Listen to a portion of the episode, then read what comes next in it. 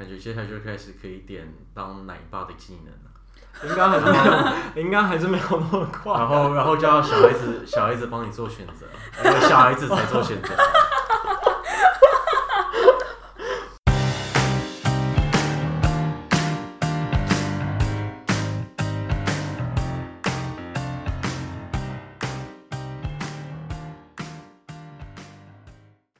欢迎大家再次收听我们今天的 Taiwanese Experts in Tech Podcast。呃，今天呢，我们邀请到这两位都是我在荷兰工作的朋友。哦，那今天我们很高兴邀请他们来到现场。呃，这次我就不用看着荧幕去访谈别人，而是可以跟他们面对面来闲聊了。呃，那我们今天邀请到的呢是 Evan 还有 Nana，就先请你们介稍微介绍一下自己吧。嗨，大家好，啊、我是 Evan。那我跟娜娜呢，大概是在六月底的时候搬来阿姆斯特丹，所以到现在差不多也半年的时间了。啊、呃，我跟 Bruce 呢都是目前在 DAZN 的同事。嗯、那我在 DAZN 做的是后端工程师。好，嗨，大家好，我是娜娜。我现在目前在阿姆斯特丹这边的 Booking.com 担任 Product Manager。对，所以就是像一本说，我们今年六月的时候。不是，是去年六月的时候，我们就一起哦，对，对是去年。因为我们录的时候刚好今天是一月，已经一月了。对，还没改过来。应该是上个上个世纪，嗯，上上个十年的。对，上个十年。对，上个十年的事了。好像来了好久。还没更新。对。我想这个大概未来，在未来三个月都还是会常常会把会把时间讲成二零一九年这样。对，很有可能。好，那我们先邀请到两位，其实就你们两位其实算是，呃，已经经历过两个不同的国家，分别是到新加坡，然后再从新加坡到荷兰，而且都是一起过来的。对。那这个部分比较想听听的，就是你们在这两次不同的迁移之间之间有发生哪些故事？然后你们当初考量的点，就是对你们两个人之间的关系有没有什么？影响，或者说你们两个人之间有没有什么一些呃特别的方式去协调彼此的一些共识呢？嗯，哦，或许可以先从你们第一次到从台湾搬到新加坡那时候的情况说起。嗯，其实一开始呃，我们是在台湾工作的时候就呃有这个念头。然后那个时候大概我们大概也想了可能一年之久吧，就是有这个念头，但不太确定怎么去达成出国工作或到海外发展这件事情。然后其实有个契机是我在第一份工作的时候，那时候因缘机会，我可以有去戏谷，就湾区那边，旧金山湾区那边待了五个礼拜。当时我去参加那边的 conference，然后去参加那边的一些当地的 meet up。然后那时候伊本又飞来旧金山找我，然后我们就在那边一起去参观一些当地的公司，去蹭饭这样子。然后经过那一次旅行之后，呃，我们就有点被刺激到吧，就是觉得说在，在就真的在海外有很多我们没有看过的公司，没有看过的团队，然后或不一样的组织文化，不一样的生活形态，然后让我们两个都。更坚定说，对，我们就是要想办法，就是试试看去海外工作这样子，对吧？嗯、对，我觉得对我来讲的话，就是其实我应该跟大多数人都蛮类似的，就是会有一种，嗯啊、呃，不希望自己仅仅就只是在台湾，想要培养自己啊、嗯呃，可能有跨国移动的能力啊，可能有跟不同国来自过不同国家文化背景的人有呃合作。的那种经验以及挑战，嗯、所以其实从小就一直都会有一种啊，我将来一定要想办法出国工作的这个想法在脑袋里面，但是一直不知道什么时候才会是一个好的时机点去真的执行这件事情。然后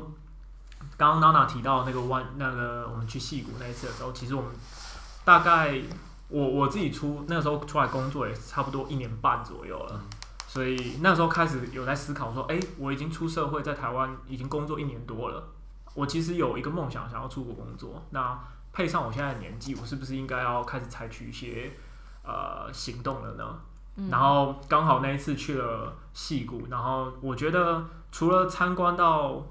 啊、呃、在戏谷的那些公司的文化之外，还有另外一件事，让我自己觉得很不一样的是，因为那边非常的科技的文化非常的盛行，然后 hacker 的那个 culture，我觉得是一种。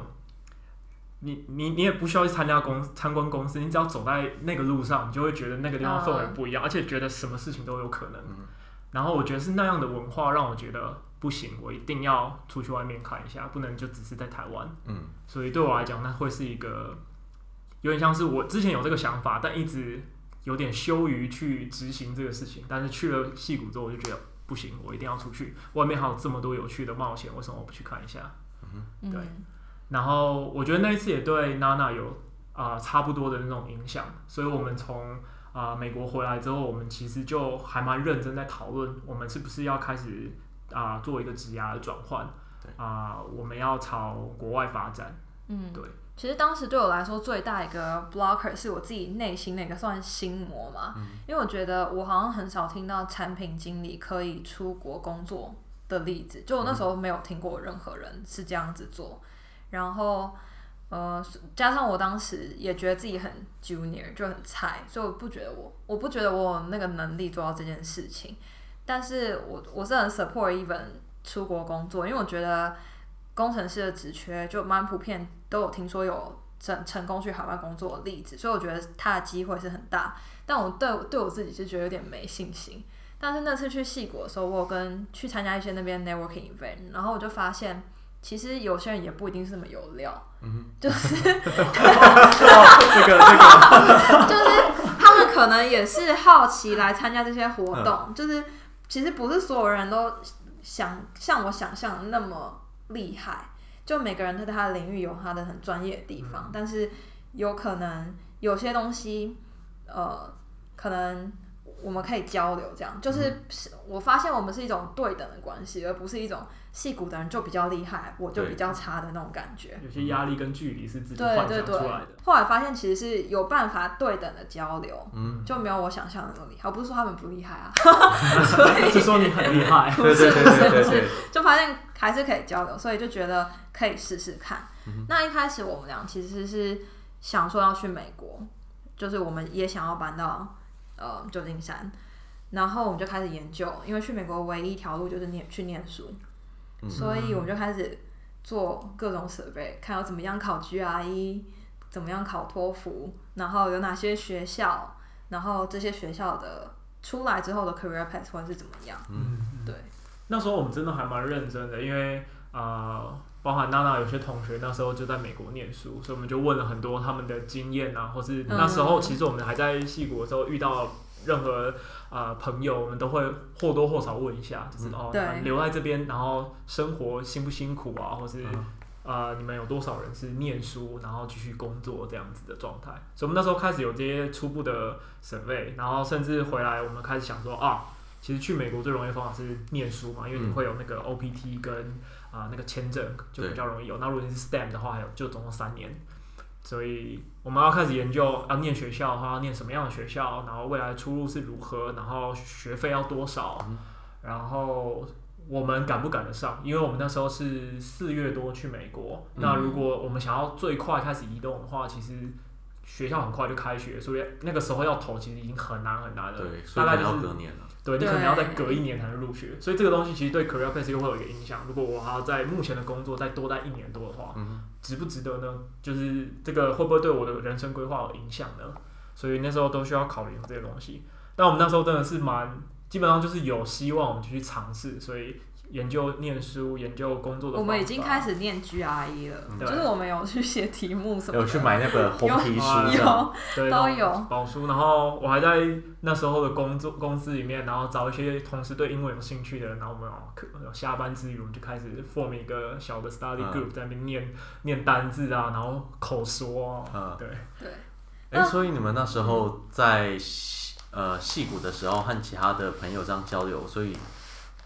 呃，那时候就有发现说，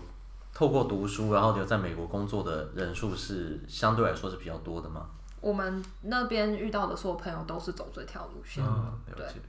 嗯，对，还有一些就是你知道，天生就是自带美国护照，哦，对，不太一样的那些，天生天生就是一只老鹰，所以就留在那。对。但后来就是我发现念书好像不是唯一的道路，嗯，然后再加上以 product manager 的身份，其实没有一个科系是真的培养你成为一个产品经理，对，所以对我来说，我可能要考虑 either 转 HCI 或是去念 analytics，嗯哼，然后所以我那时候就开始看 business analytics，但是呃，我想想看那时候发生什么事情。那时候有一些 concern 是啊、呃，我们查到关于你比较有兴趣的学校啊、呃，他们念书的时期都比较短，价格又很贵，嗯，就是可能读一年而已，然后但是价格却是如果我我的科系相关的话再贵很多，所以对。那个时候我们就会考虑到哦，如果只念一年，然后要付这么多的钱，然后其实因为你只念一年，我们那时候有问到一些同学念一年的时候，其实你很快就要开始找工作了，了不然会非常危险。所以其实那时候压力会很大，那我们就开始讨论到底适不适合娜娜真的去念书。我还上 Coursera 去修了 Python 的课，因为如果是念 Analytics 的话，都要写 Python，然后就发现我真的不能写 code，我真的没有耐心底吧，我觉得好麻烦。然后我后来就回学校跟教授聊，然后就是以前我在学校念那个创意创业学程的教授，然后他就说。我们就聊一聊之后，他就说：“那如果今天假设中国、新加坡有产品经理职缺，你会想去吗？”我就说：“会啊，当然想啊。”他说：“那你为什么不去面面看嘞？为什么要去美国嘞？”嗯、然后就觉得天哪，教授说的是一个很好的问题，为什么我不直接试试看？如果我的终极目标就是要去海外工作，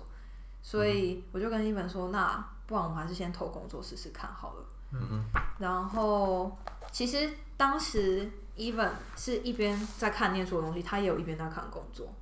他是他是双轨进行的，所以我跟他讲这件事情，就等于有点帮助他，也更 focus 在找工作这件事情上。嗯嗯、然后我们那时候就还有飞去泰国面试啊，嗯、干嘛干嘛的，看了很多东南亚的工作，因为我们两个不太想要去中国工作。嗯嗯，对，所以我们有先把那个选项排除，然后很巧的。因为那时候我们的前公司就来台湾做一个招募活动，然后他也有开 Prime Manager 的缺，也有开工程师的缺，然后我们就都刚好趁着那一波就拿到 offer。我我觉得那个时候那一段实习真的是蛮有趣的，有点像是一个非常。热血的一段冒险嘛，因为你其实不确定自己怎么样才真的能够出国，所以你把任何可能的希望都放得很大，然后就尽全力的去做这件事情。然后念书，不管是美国念书，或者我们甚至也研究过啊，欧洲的学校可不可以？因为比较便宜，然后啊、呃，我们还是可以在那边找到我们有兴趣想要念的科目，可能这也是一个方法。或是工作的话，就会有点 relate 到我一开始提到的。假设我们现在才想要开始考试，然后投那些申请的话，可能其实是要再等隔一年的九月才能入学，所以等于说我还必须在台湾多工作将近一年半左右。嗯，那到底念书是不是一个好的方法？还是其实我可以找到一个有机会让我在海外工作的公司？那跟念书比起来，我其实当时如果有工作的话，我等于是已经有一年半。在海外工作的经验，那到底哪一个才是更符合我的需求？嗯、所以有很多，其实你很难知道什么才是对或错的决定。嗯、对，但我觉得这都是我们两个人讨论的一个重点。嗯、所以在念书跟工作两个比较之下，我们发现，呃，对于娜娜来讲，啊、呃，可能工作。然后继续累积跟 Product Manager 相关的实战经验，会更符合他未来的职业走向。那对我来讲的话，就是啊，继续做 Engineering 的工作，其实也没有偏离我原本的目标太远。因为假设去念书，我本身的目标其实也不一定真的是为了学业，而是为了留在美国有个机会工作。所以我的目标本身就是为了工作。所以如果我能够去海外工作，某种程度也算是没有偏离我原本的目标。所以我们后来就开始朝向。啊、呃，新加坡，然后就像娜娜刚刚讲的，刚好前一份公司他们有在台湾大幕大举的招募人才，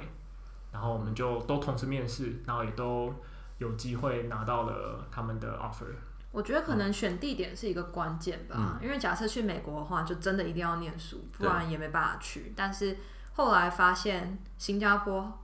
没有这个限制，是。有很多新加坡的人都很愿意把台湾人 relocate 过去，他们那边很缺科技人才，嗯、然后发现这种出路之后，就会比较开始比较清晰，比较知道怎么做选择。嗯，对，我觉得你那时候回去问教授，这是问对了，嗯、就是你你有时候真的是需要一个第三者的观点去看你现在的你到底面对到什么样的问题，嗯、然后有什么样不一样的解法。对。然后像你们刚才有提到，就是你们两个后来都面试同一间公司，呃，然后也都分别拿到 engineer 还有 product manager 的职位。嗯。所以呢，呃，你们那时候是一起 relocate 到新加坡吗？不是，其实那时候是我先 relocate 到新加坡。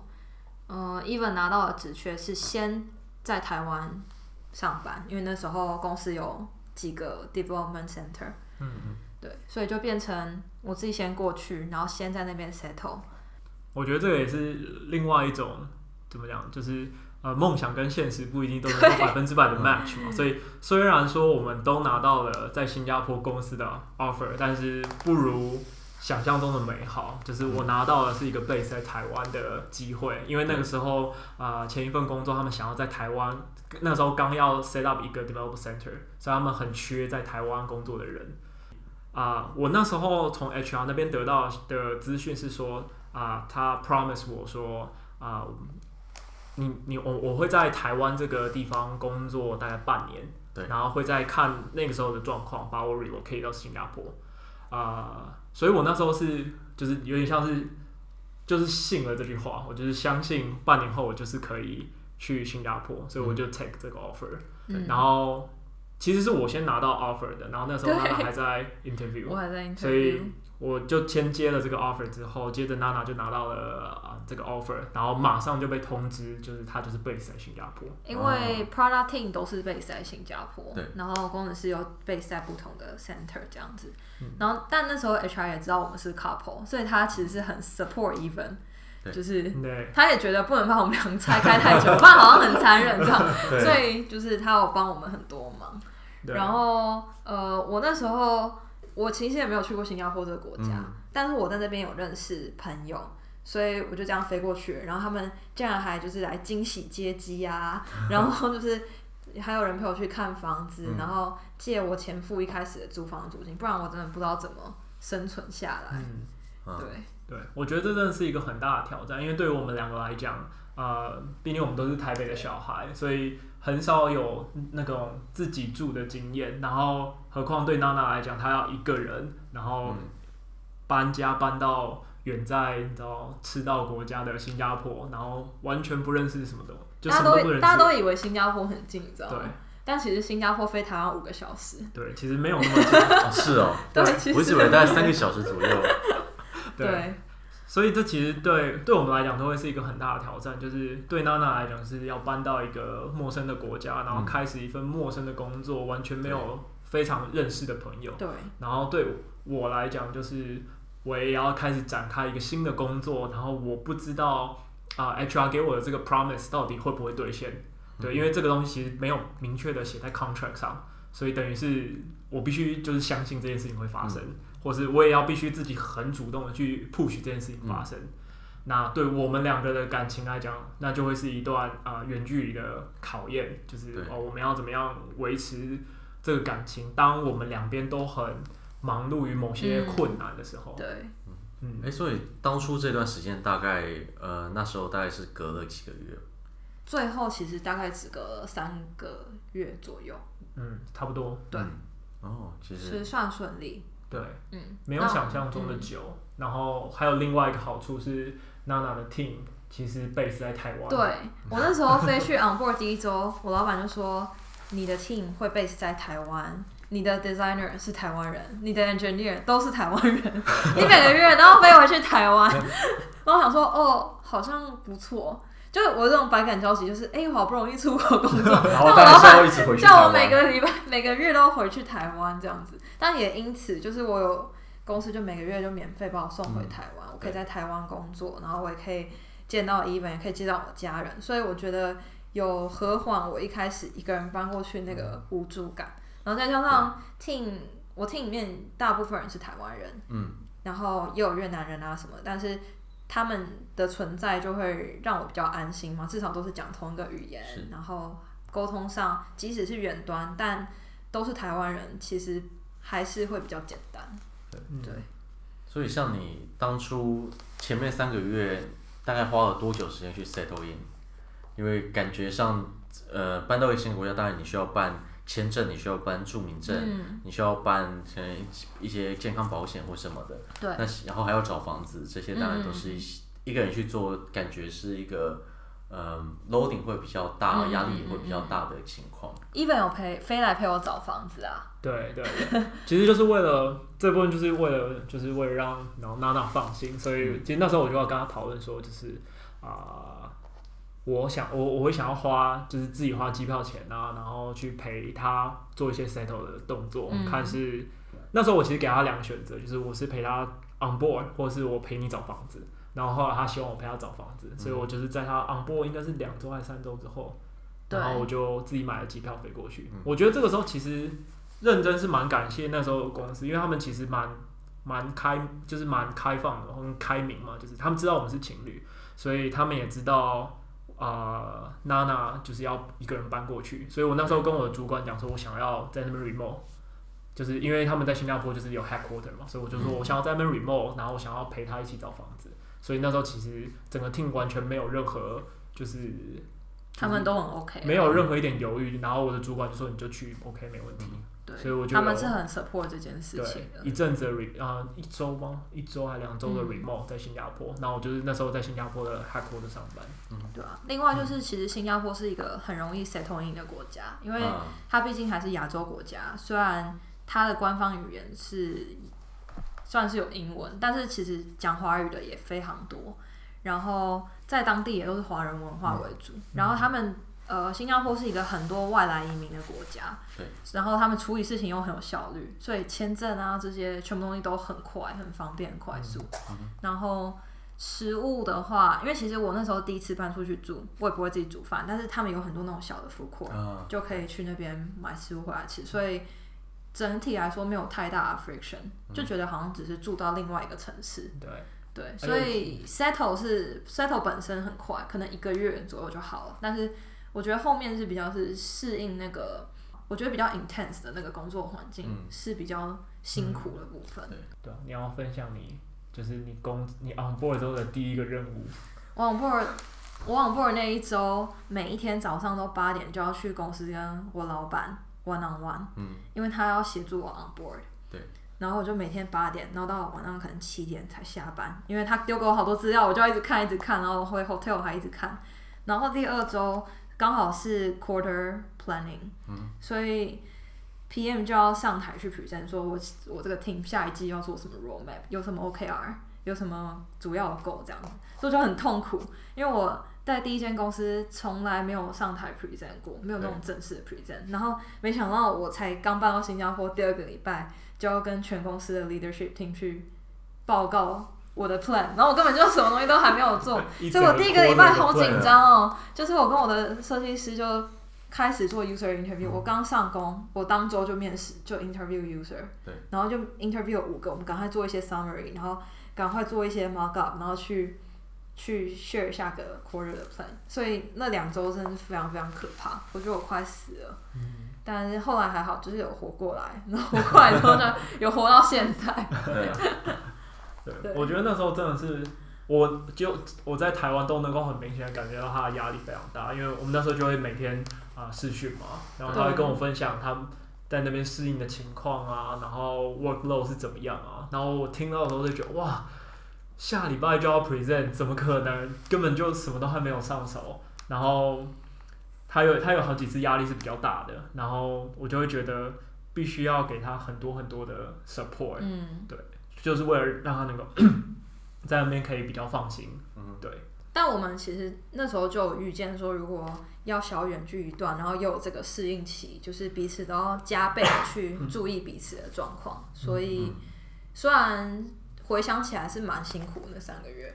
但是就是我觉得结果算是很好，就是你，你的那边的 team 也都很 support 你，所以他们才很快把你 relocate 过来。对，哦对，我觉得这件事情真的很值得被提到，就是我其实蛮大胆的，就是我我在，因为这是一个刚 set up 的 developer center 嘛，所以其实那时候台湾的 center 所有人都是 new hire，、嗯、所有人都是新人。然后我记得我第一次跟我的 manager on one，然后 manager 就问说啊，你有什么什么问题啊，什么什么什么的。然后我就列出了几个问题。然后我第一个问题就是说，我就跟他讲说，当初 HR 有跟我说我会 relocate 到新加坡，所以我想要确定这件事情的 progress。后来我跟后来大概过了好几个月之后，我跟那个 manager 越来越熟之后，他就跟我讲说：“哇，你那时候真的是很夸张哎！第一次 one on one 就说要离开我的 team，对，我都不知道我要讲什么了，就是一个 team member 就说要走。” 一进来就说我要走，一进来就说我要走，对，他就他就觉得他自己那时候也觉得压力很大，因为 manager 其实是新来的，所以他其实他也是新来的，他其实也对新加坡那边的人不一定这么熟，所以他知道他的底下有一个人想要过去，然后他就想办法 push 这件事情成真，所以我觉得其实是蛮感谢那时候的呃 HR 跟 manager，因为他们其实在这上面出了很多很多的力量，呃，如果我没有记错，我应该是。第一个从台湾可以过去的人，对对，而且其实也是整个公司，因为那时候也有越南的 development center，他是整个公司进行内部 relocate 过程的第一个人。对，所以我觉得那个真的是开路先锋，对，非常真诚的需要感谢他们两个。就是我感觉他们在上面出了非常多的力，然后我每次跟 manager on one，别人可能是二十分钟，我跟 manager on one 通常是一个小时到一个半小时。然后到后来，我的 manager 每次要跟我 one on one，他就走过来说，Even，let's do this，I'm ready。需要非常的觉悟才需要才能进去这个 on one 的会议室。对，然后基本上我们都是。manager 都是把最后到下班的时间全部空出来，五点之类就说 Even 来，来讲完就可以回家。对，有时候甚至还要讲超过下班时间的，哇，出来的时候都没人了。有一次我们出来的时候，刚好还有一个人还在，然后那个人还吓到说：“哎、欸，你们怎么还在？”对，我觉得很很好笑，但很感谢他们啊。所以刚才提到的是在新加坡这一段，然后像、嗯、像娜娜所说的这。当初在 settle in 的时候，其实还蛮快的嘛。嗯，那这就会带到接下来这一段，也就是你们从新加坡 relocate 到荷兰这一段，应该就会是一个比较具有冲击的搬迁过程了吧？搬迁过程吗？我觉得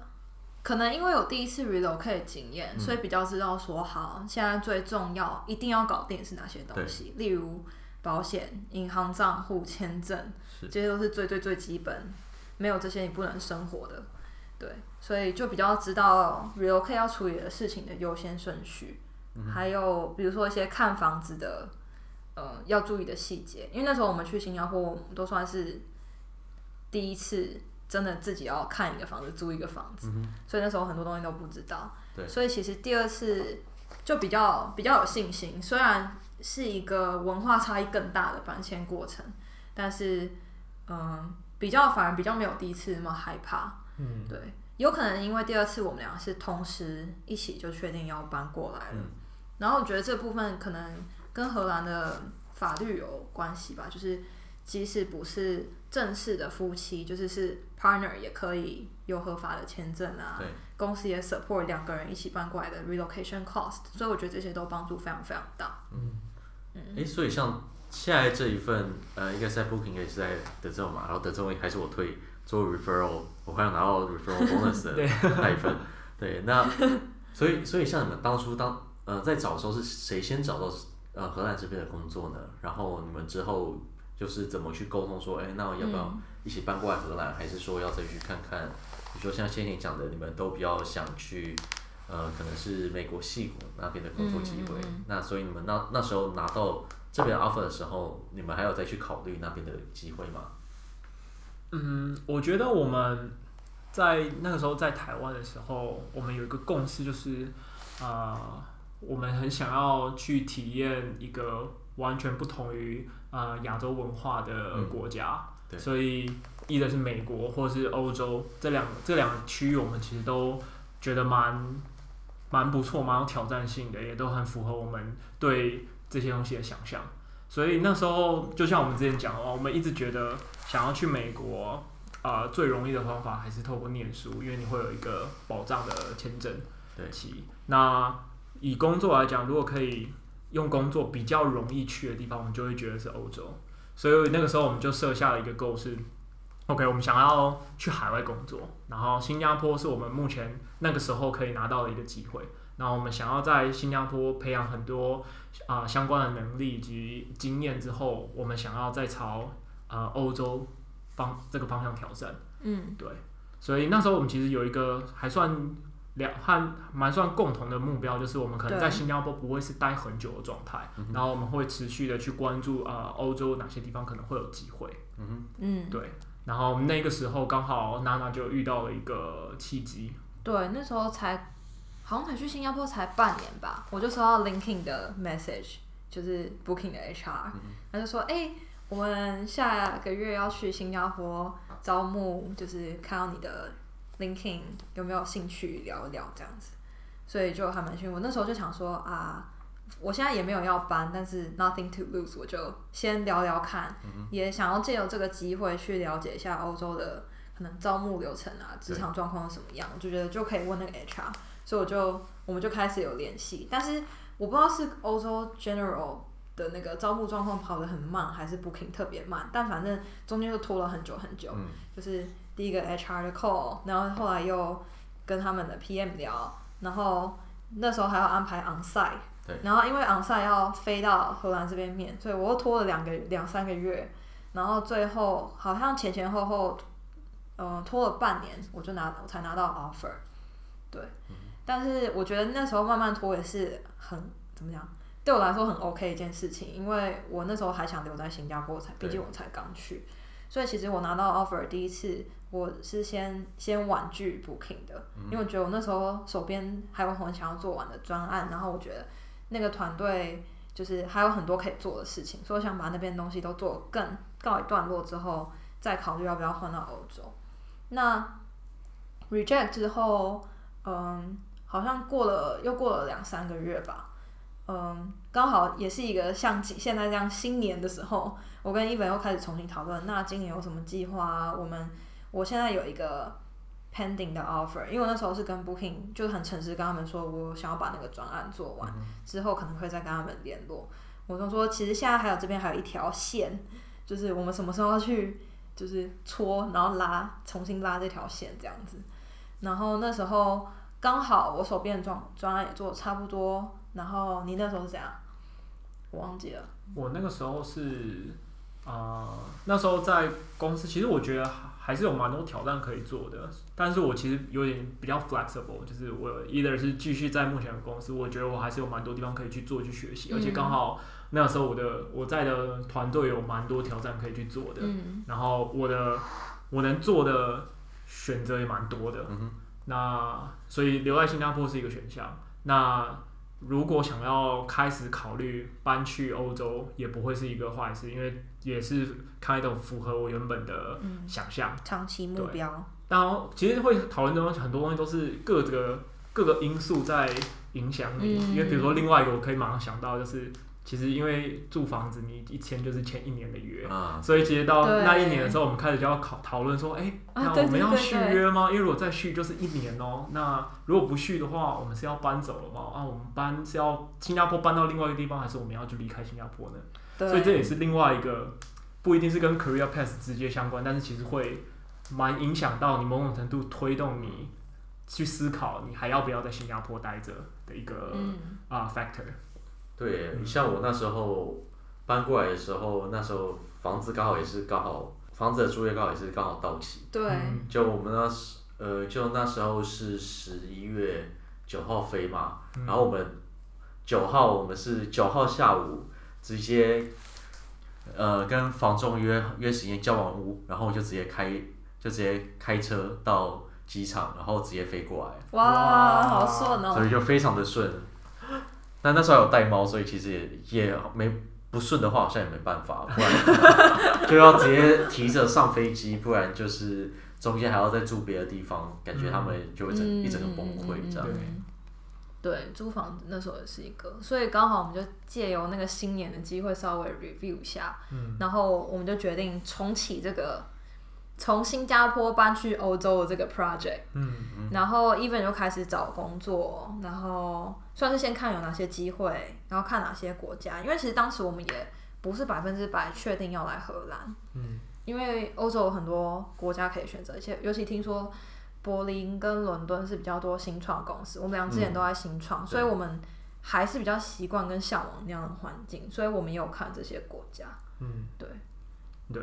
对啊，我觉得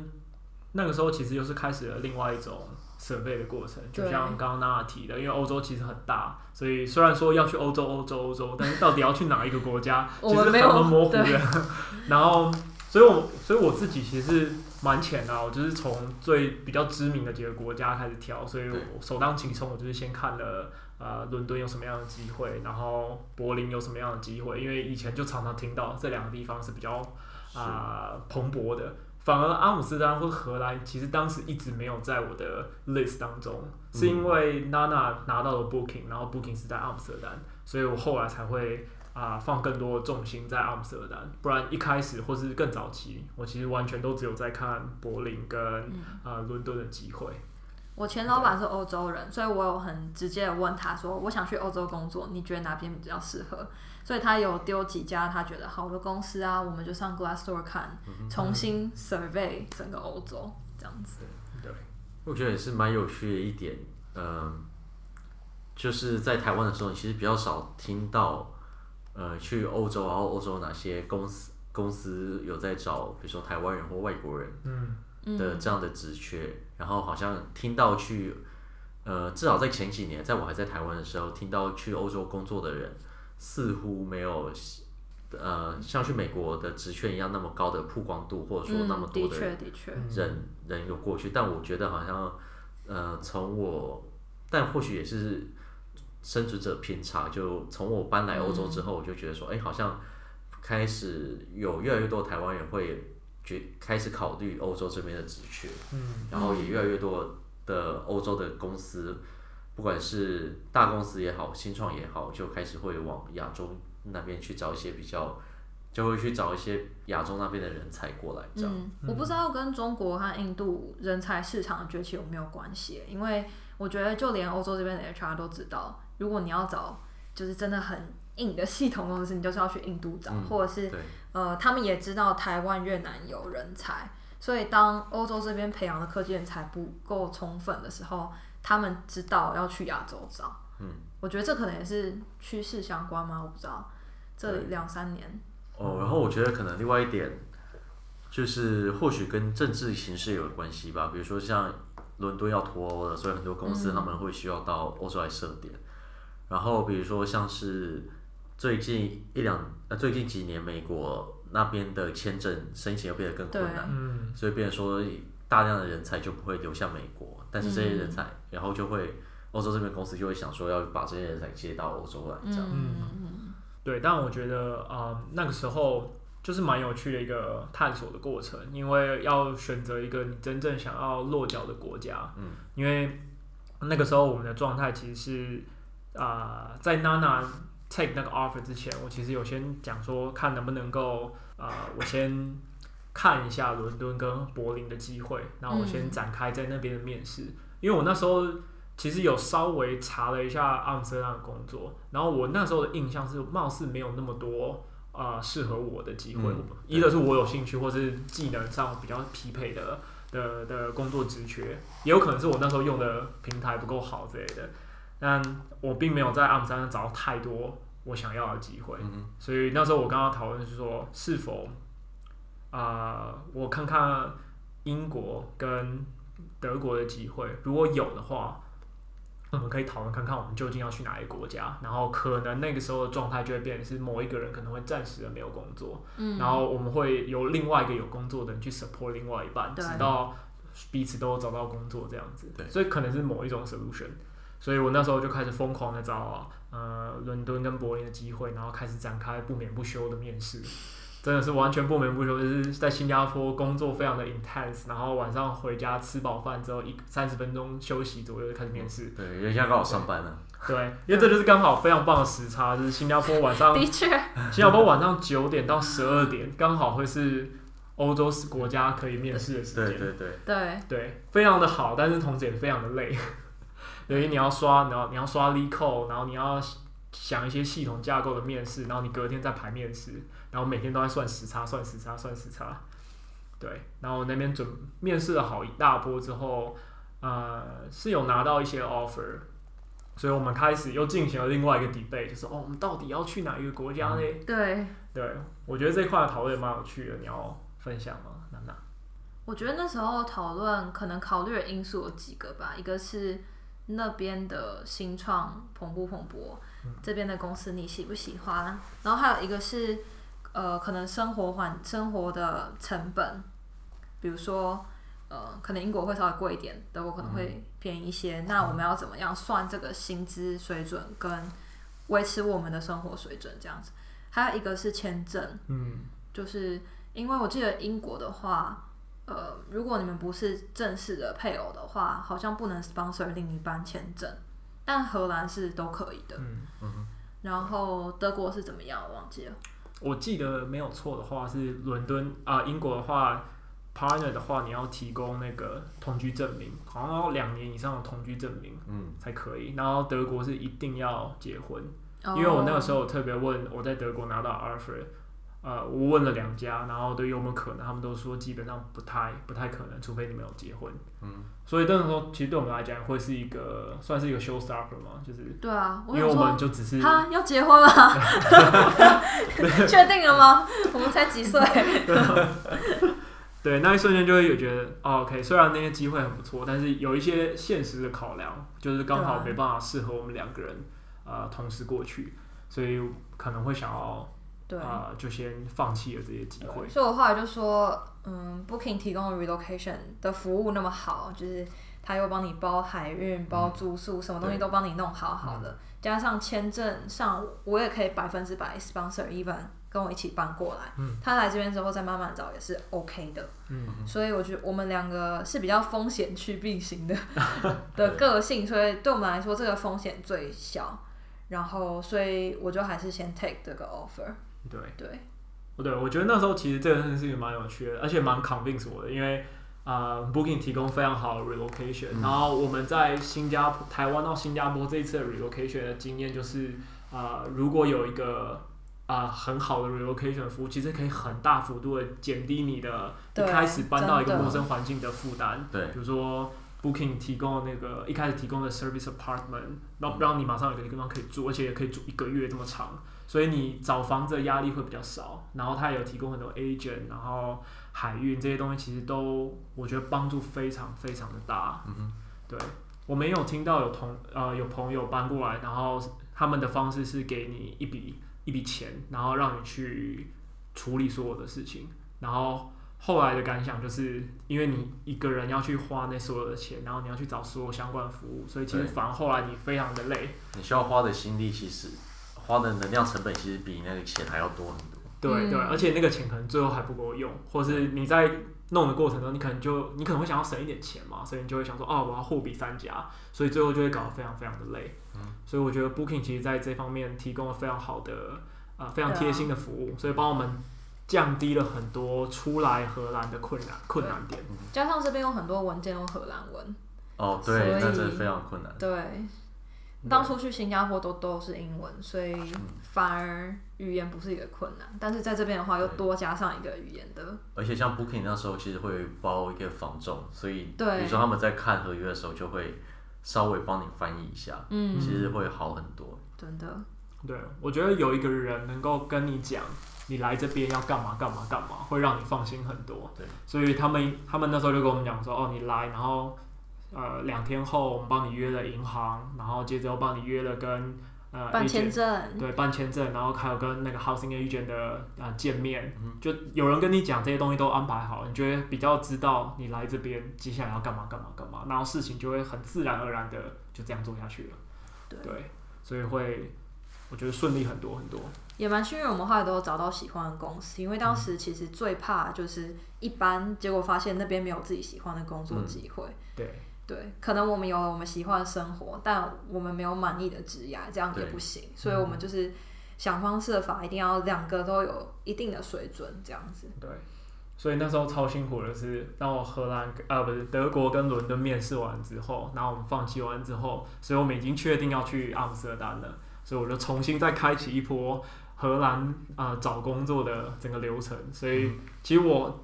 二零一九年整个面试的过程，大概从二月疯狂的面试了。啊，到四月吗？两个月左右吧，接近两个月，对，就是每天都排满满的，每天晚上都一定要，几乎几乎不是在刷题，就是在打电话，可能一周一周就有三个面试，然后面试期间的另外两个工作天就是刷 LeetCode 跟检讨啊，上一个面试然后也没讲好，然后一直一直 prepare 这样子，然后继续刷看有没有更新的那个工作职缺，啊，一直看一直看一直看一直看，所以那时候真的是非常非常的 burn out，对。对，但我觉得。对，但我觉得非常幸运的是，我有成功的在在搬回台湾之前就找到工作，所以那时候我觉得一找到工作之后，拿到 offer 之后，其实就放心很多。你觉得哦，我有一个自己喜欢的工作，然后不会是一个到时候去荷兰，然后不是一个将就的工作，对，不会是一个将就，然后也不会是一个需要被照顾的那种状态，可是就是一切都是非常顺利。其实还有一点，重要是因为。他那时候那么想要在来荷兰之前就找到，是因为荷兰的那个 thirty percent ruling 这件事情。因为如果说你是拿呃 partner sponsorship 过来，你其实就拿不到 thirty percent ruling，因为你不是拿 highly skilled migrant。哦，对，对我那时候印象对。然后在那个 thirty percent ruling，就是你的前两年一定要至少十八个月住在离荷兰不知道多远的一个地方。哦，对，对，所以要一两百公里之类的吧。对，所以有那些规则，所以有没有这个 thirty percent ruling 就差很多，因为它会帮你省下可能十五趴的税吧。对，呃，有的差那么多吗？好像会更多。反正我记得可以可以稍微算一下。我记得可能原本假设税是五十趴好了，可能会降到三十五趴，三十三十到四十，三十。因为你就会变成说，你就会，呃，你大部分的薪水你打个你给的 thirty percent off，你基本上就会落入前一个 bracket，所以就会降非常的多。现在 bracket 是三十三十七点五嘛，今年开始是三十七点五，但是如果说再往上一个 bracket 就是。四十九点五趴，其实就差很多。对，所以那个东西其实会大大的影响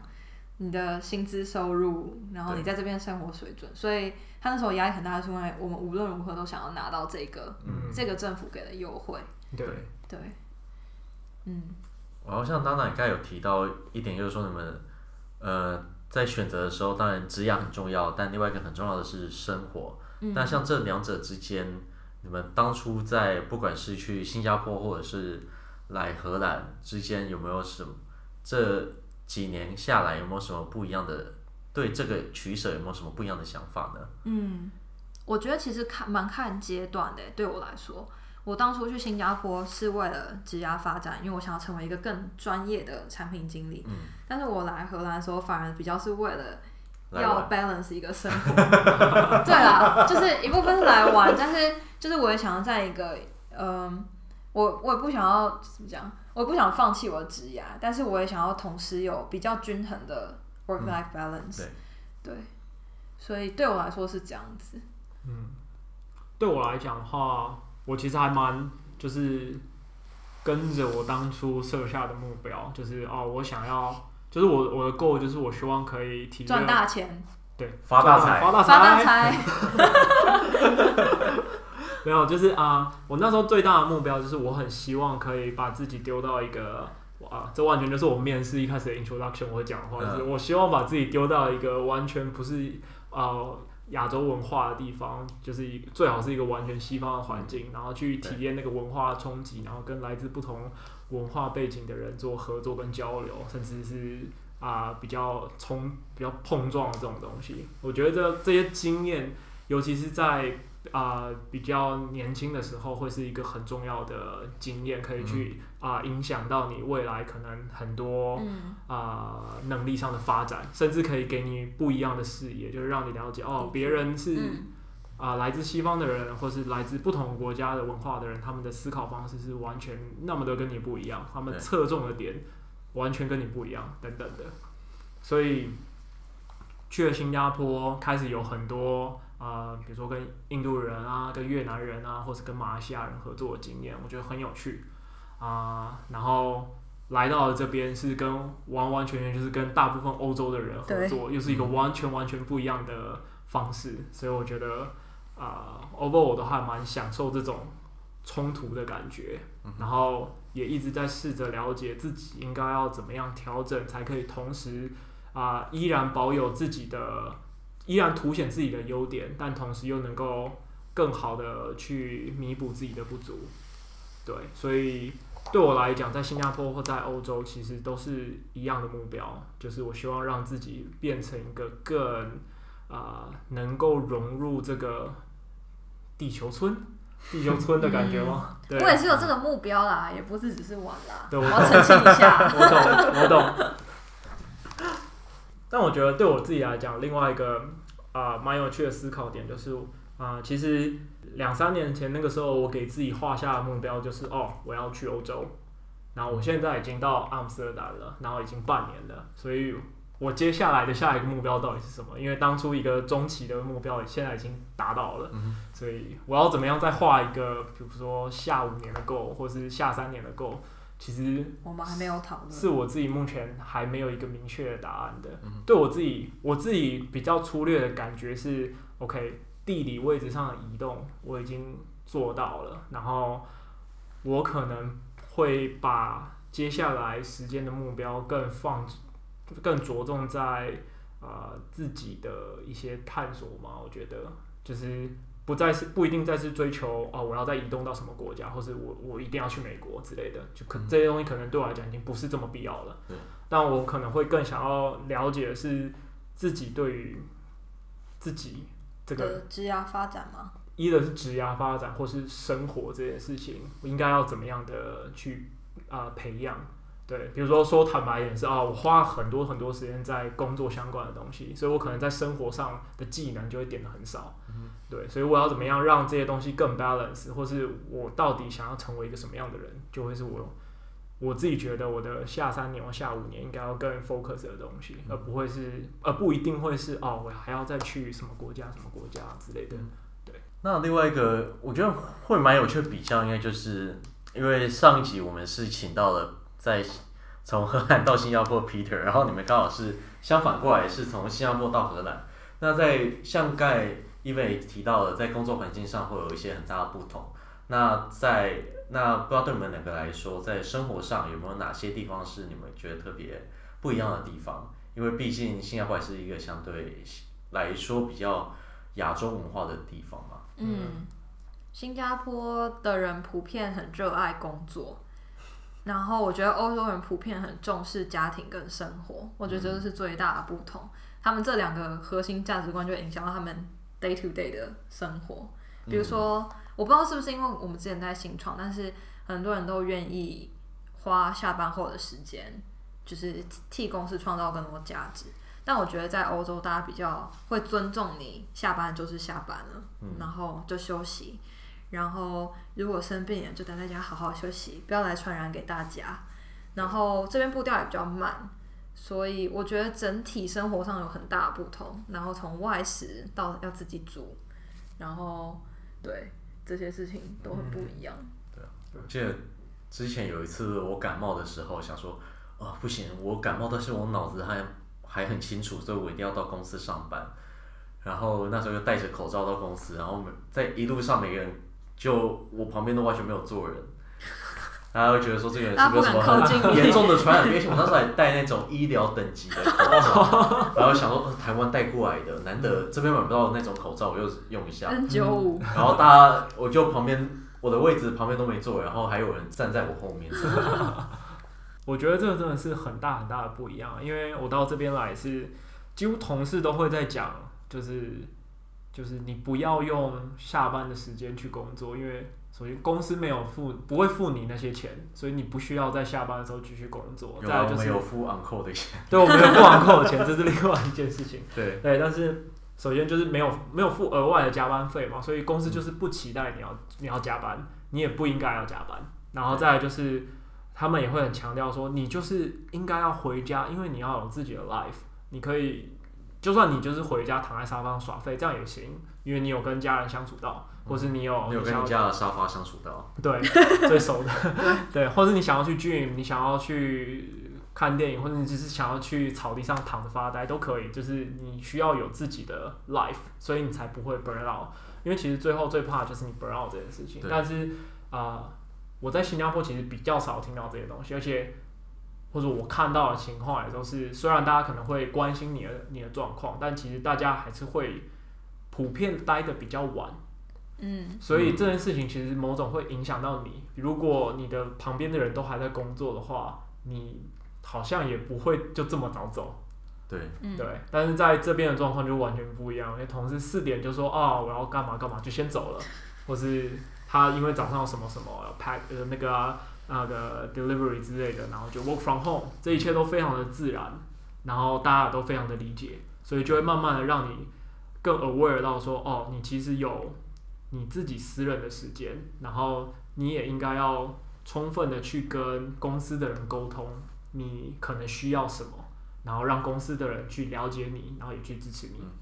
我觉得就我的 onboarding 体验来讲，就差很多，因为刚刚说在新加坡我是第二周就要 present，对，然后就要有一个完整的 quarter plan 跟 OKR，但是我在这个我来荷兰的时候，他们给了我前两个月都可以。慢慢找房子，然后去上一些公司里面的 training，然后给我看一些之前的 research 的报告。慢慢来，你不需要 force 你自己太多，因为你必须要好好的先 settle down，你才有办法有好的产出。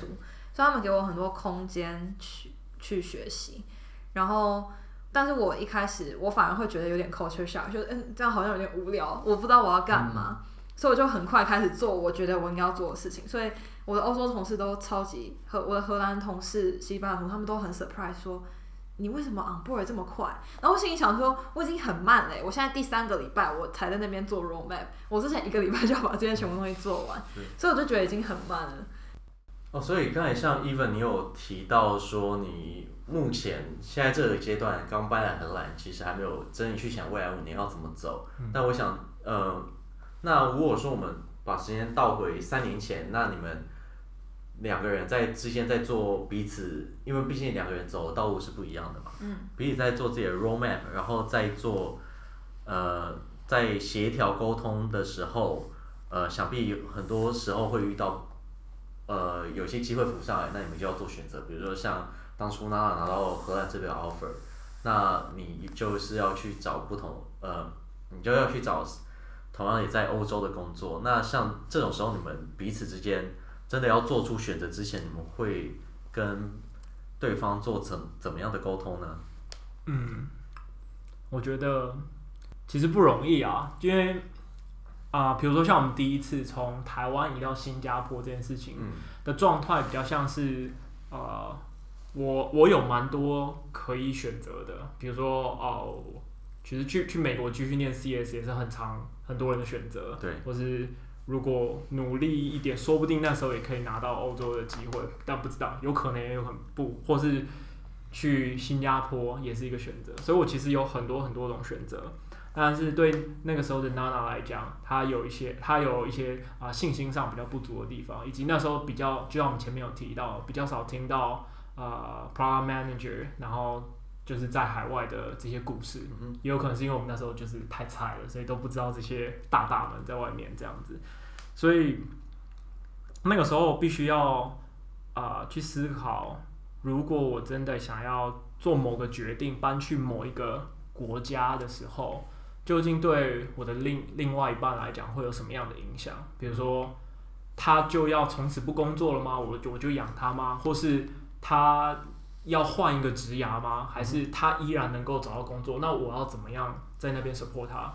这些东西就会变成是一个很大的问题，然后就会很需要很长的沟通，而且是非常怎么讲？非常